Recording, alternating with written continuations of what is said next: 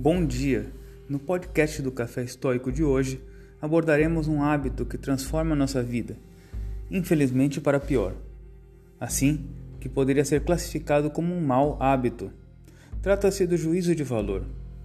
Liberte-se do devastador juízo de valor. Desde o início da nossa existência, permanecemos condicionados a padrões culturais antigos, muitos deles perniciosos no caminho da sabedoria. O tema de hoje é a nossa tendência a classificar tudo como bom ou mal. A presença dessa dicotomia na nossa vida condiciona todos os nossos pensamentos, porque desde o momento no qual eu classifico uma situação indiferente como má, deixo de ver as coisas tal como são. Um exemplo: quando uma criança de 5 anos derruba uma xícara que a gente gosta muito, talvez do nosso jogo de casamento, e ela quebra. Por ver essa xícara como um objeto valioso e dando muita importância a essa xícara, me encho de fúria e grito com tal criança e chamo de má. É mal o que você fez. Agora, olhando objetivamente e em uma perspectiva realista, nem a criança é má, nem a xícara é valiosa o ato da criança, tampouco, é mal. Por dar demasiado valor a algo que originalmente não tem tanto valor, perco meu tão apreciado controle emocional e a minha perspectiva de bom e mal tinge toda a realidade. A xícara é só um utensílio de porcelana que se utiliza para tomar chá ou café. Está na natureza do seu material ser quebrado. É uma das opções na realidade da vida as xícaras se quebram.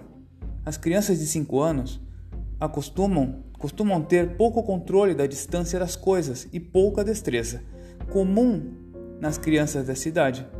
Predispõe isso a quebrar objetos dotados de fragilidade. O comum das crianças de 5 anos é quebrar xícaras, e elas não escolhem qual será o objeto envolvido no acidente. Seria no mínimo bizarro classificar um ato natural de mal. Uma criança de 5 anos de má. É mais estranho ainda achar que a sua xícara de porcelana vai ser eternamente inquebrável. Se temos a frase do Marco Aurélio que inspirou o episódio de hoje. A ti está permitido não julgar ou formar opiniões sobre uma coisa ou sobre outra coisa, e desse modo não turbar a tua alma pois as coisas por si mesmas não têm o poder de obrigar-nos a julgá-las como boas ou más. Julgá-las como boas ou más. Essa frase foi retirada do livro de Marco Aurélio, Meditações, capítulo 6, trecho 52. Logo, esse pensamento nos leva a entender que os juízos de valor que fazemos sobre as coisas e as pessoas costumam ser irracionais e deveríamos avaliar se procede.